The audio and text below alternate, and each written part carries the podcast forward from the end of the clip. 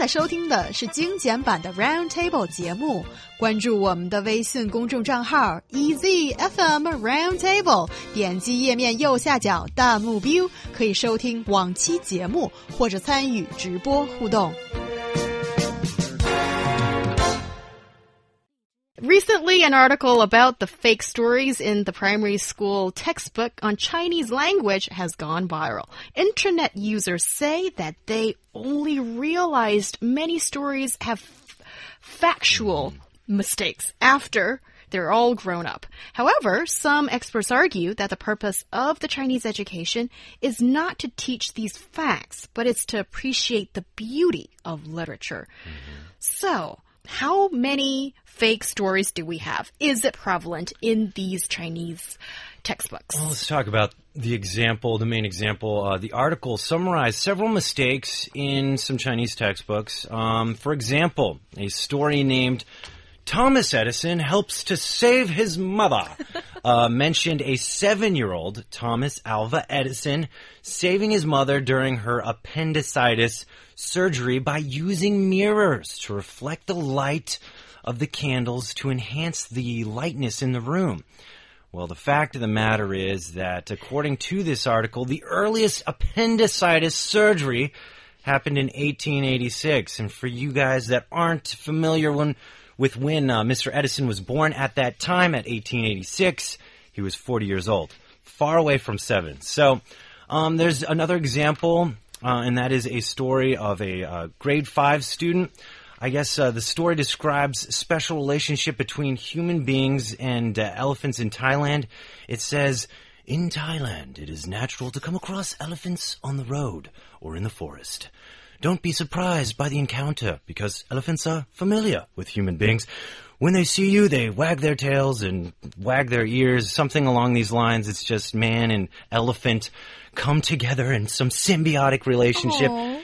Fact of the matter is that's not true. It requires a lot of training to see this kind of harmonious relationship that happens with elephants and sometimes that training can be kind of cruel. Mm, yeah. Um, but basically, guys, um, looking at this Thomas Edison story, people are like, well, that's ridiculous. A seven year old Thomas Edison saving the world and his mother. This is just too much for me. Um, the idea, I guess, came from a movie, a U.S. movie that was, uh, I guess, produced in the 1940s, um, named Young Thomas Edison, in which he saves his mother, as described. Um, but I guess this is bringing up uh, a kind of issue here, maybe an ethical issue that these kids, they're reading these textbooks. It's based in some kind of reality. I mean, Thomas Edison was a real person, um, a historical figure, if you will. Yet he never did this kind of act of saving his mom during her appendicitis surgery at the age of seven. Yes, and if that story is only a little bit wrong because maybe he did something to help, maybe for another surgery. Anyway, it could happen, but for the elephant story, I feel like it's just very dangerous for kids. What if they never know in the future about the real situation of elephants and human beings and they went to Thailand for a tourist trip and then they decided to go near the very friendly and nice elephants and got trampled or something. So it could be very dangerous. So I feel like the um, if it's in a textbook, of course there should be fact checks. Yeah, but there's also not books about uh, light sockets and these kind of things to keep your kid from touching those. I mean, at the end of the day, you as a parent are going to be the end all from your kid running around and putting things in their mouth. There doesn't need to be a story about that to teach them a life lesson. You as a parent need to be the the last line of defense for your kid. Now, I will say that I think this is perfectly fine. You got books like Huckleberry Finn, which was uh, a, not a real person, but Mark Twain based him in an actual time period uh, when this, uh, you know, American history had happened. There's tons of literature that I think has a basis in history. Yet we love to kind of mix history um, and and literature together, and sometimes it's not it's not real. But I mean, for me, this the first thing that came um, to my mind was if we follow the kind of logic, the, the, the ethical side that says, don't write these kind of books because kids are going to go hug elephants and they're going to get squashed. Okay. I get that, uh, but at the same time, like, what about Santa Claus? And you know, uh, for the longest time, I'll tell you that my parents told me Santa Claus existed. And it added magic to my life. I remember it made my childhood magical. Um, and I've had actually arguments with other people that are very stern about childhood, and they're like, you shouldn't lie to your kid. But for me, I was like, no. I, my mom would even, okay, my mom would take it to a new level. She would put out milk and cookies, and you know, for Santa Claus that night, tell us to go to bed. She'd eat the milk and cookies, leave a little bit there, but we were convinced that Santa Claus visited.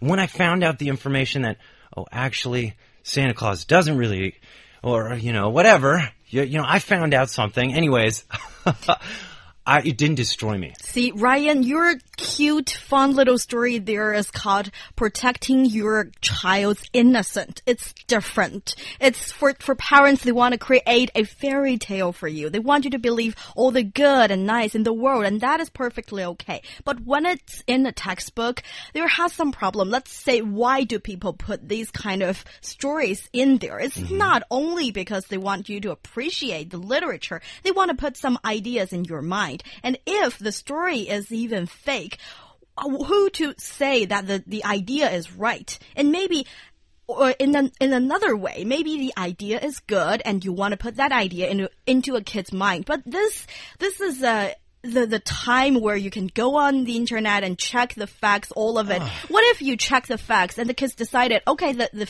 the story is fake, so I don't want to believe in the idea at ah. all. So what? Who's to blame then? Well, okay, look at every cartoon a kid watches. Do you think it's based in reality, yet it's telling Care Bears to blow love out of their chest at an evil problem and it goes away and kids are like, I'm gonna go face all my problems with my stomach out, you know? That's not gonna fix your problems. There comes a line where I think kids can understand or at least see that there's imagination and I don't think it's wrong for kids to believe that imagination's okay and to read books that are based in imagination, The Cat in the Hat, you know, Green Eggs and Ham, these kind of things. They're children's book. There's not actually green eggs and ham, New Hongling. First of all, there are cases where kids falling out uh, of the building because they've seen some weird cartoon and decided they're Superman or something, so they hurt themselves. So that will that can be a problem for some parents. And second, we're not talking about cartoon. We are talking the about the same. articles. No, it's not the same because they have a historical basis. That is to say, the kids may believe that is what happened because you have a year, you have a name, it's a famous person, so they won't feel like this is imagination, this is not a fact, this is something that is only fiction, literature. I get for adults that you believe that truth is always interweaved with uh, fabrication or fiction in some way, but kids doesn't know that, and we should make make it clear that they have something that they can believe in. They can have no second doubt too. I, I mean, I got a news flash for you too, though. Uh, actually, Saint Nick, uh, Santa Claus, was a real person. So should we just scratch that out of the the books? Not tell kids this stuff because they're going to believe in something that maybe is.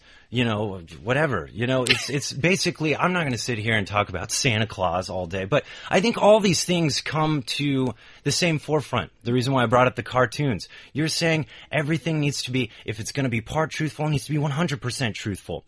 I just don't think that actually uh, you're talking about elephants in this book living in harmony uh, in Thailand, but at the same time, there's probably tons of cartoons where man and beast walk around together or beast talks to animal. I don't think kids go out there and try to talk to cats and dogs as much. I think they realize that this is not something that's based in reality. I mean, and at the same time, I think it's okay that kids kind of get to live in this maybe make believe world a little bit because the real world is sometimes really real. And so if a kid can escape to some kind of more fun place, I'm all about that. I can totally understand that feeling. And once you are exposed to what the real world is about, um, you sometimes even wish that you can retrieve to the childlike imaginations and that, um, more magical and interesting little world that we used to live in Or as you can go to Disneyland. yeah, but when I went as a grown up, it felt completely different. I couldn't appreciate it as much, and I think the uh, part that people are not happy about is that we seem to think that textbooks are different from ch child literature, and that textbooks is something that you should be able to fully believe in, and the facts that's um, that's printed in that piece of paper is something that children will take it sort of like the Bible, metaphorically speaking, as in we will recite it and we will think that this should be truth, reality, and um, words that have passed fact checking tests until later on when you realize, like that uh, story you guys cited in the very beginning about Thomas Edison, that that story simply cannot happen. Physics does not work that way. And then it's these really like basic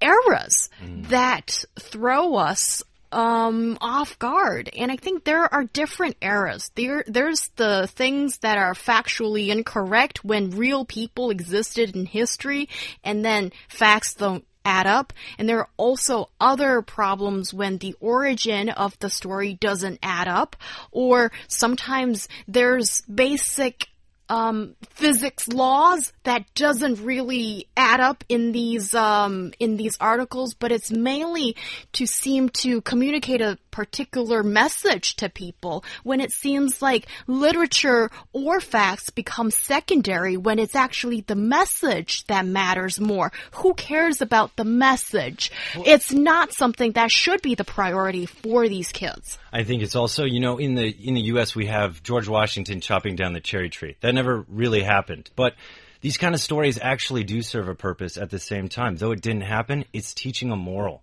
of a, of a historical human being that people respect and to teach a moral to little kids uh, that maybe they idolize. So at the same time, I could see some good coming from this kind of thing. Yeah, absolutely. But um, I still think facts should be yeah. facts. That's not something that we can bend because I think we need people to understand the real physical rules, for example, and certain things that should not be wronged in any way.